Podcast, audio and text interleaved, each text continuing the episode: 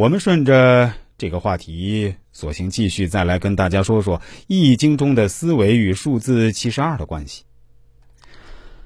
孙悟空有七十二变，孔子弟子三千中有七十二贤，刘邦左骨有七十二颗黑痣，《水浒传》一百零八将里也有地煞星七十二将。古人还将一年三百六十天划分成七十二候。为什么古人这么喜欢七十二这个数字呢？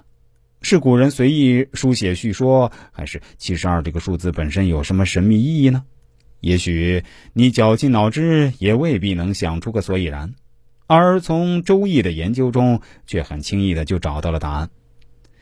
研究《周易》的人太多了，古往今来，多少人以易论事，以易得失得天下，见仁见智。有人认为它只不过是一本算命的书，有人认为它是上古时代的象形文学，也有人认为它是一部哲学著作，可以穷尽和解释宇宙中的一切。从《周易》面世以来。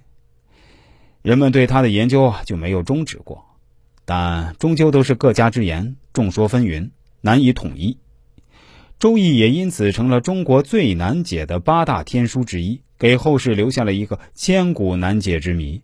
而从数学角度入手研究《周易》的方法独辟蹊径，经过研究和比较，得出了让人耳目一新的结论。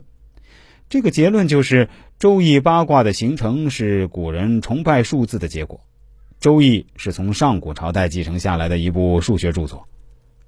研究者是这样着手的：《周易》中有八个单卦和六十四个复卦，把它们集中在一张纸上，重新进行排列组合，结果发现六十四个复卦原来是由八个单卦两两交错重叠而成。于是，按照《周易》中乾一兑二、离三、震四、巽五、坎六。艮七坤八的先后次序重新组成新的六十四卦，然后将八个单卦的数字分别带入各个复卦的上下部位，再将每个复卦的上半边数乘以八，加上复卦的下半边数字，得到该复卦的数字和。经过这样简单的换算，即一，结果一串有规律的十进制的连续自然数一至七十二。从七十二幅卦象图中显现了出来。